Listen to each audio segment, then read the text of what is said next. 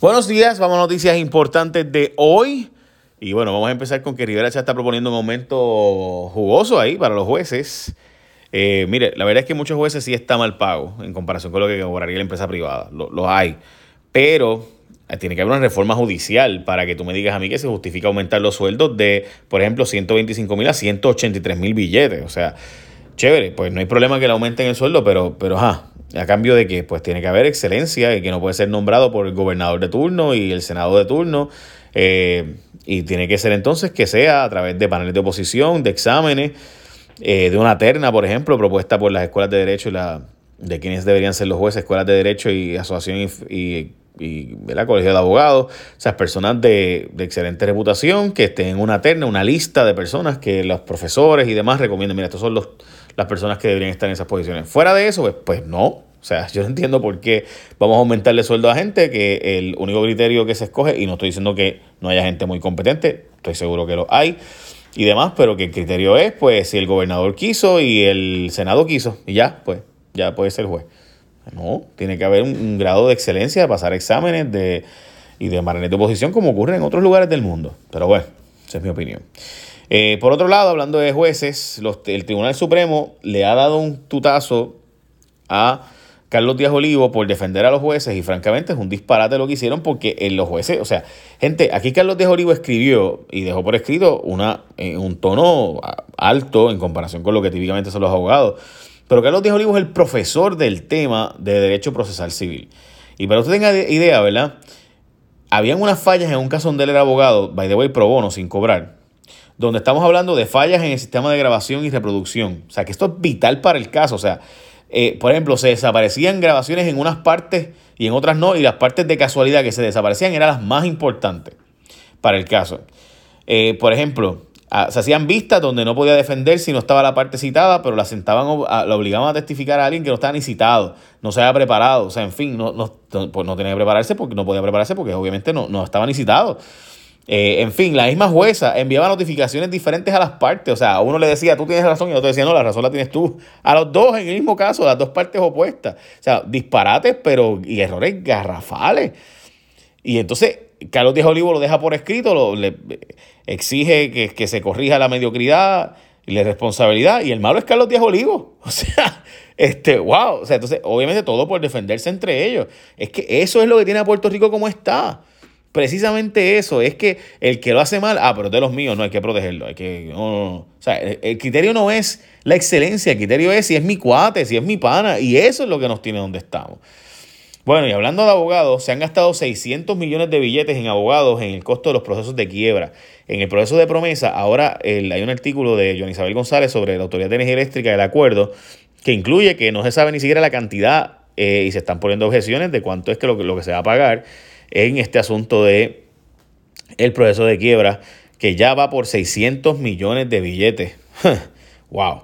Bueno, cuando tú vayas a escoger tu seguro compulsorio, escogete a la gente de ASC, que es tu compulsorio, porque ese seguro compulsorio, cuando tú tienes un accidente, por ejemplo, Dios te cuide, pero si lo tuviera, que todos hemos tenido algún tipo de accidente, pues mira, tú vienes y tú puedes hacerlo todo a través de la página de internet de ellos. Tú entras a www.asctocompulsorio.com y así, de simple, tú resuelves todo, envías todo por internet, todo. Desde las fotos del accidente, la reclamación, la querella, los documentos, todo, las fotos, los videos, o sea, tu licencia, licencia de vehículo, todo lo hace. Ah, pero tienes que tener. Y así te pagan el mismo día con cheque o con depósito directo. So, no tienes que ver a la otra parte, no tienes que ver nada. Todo con ASC, tu compulsorio. Ya lo sabes. Bueno, seguimos con más información. Rivera Chats. Eh, hay un proceso de elección el próximo domingo y hay un montón de gente diciendo que va a haber fraude. Yo no sé, yo no sé. Pero supuestamente la delegada presidencial para velarlo todo es Lolin, la persona más leal a Rivera Chats. Así que veremos que Héctor Martínez de seguro va a salir.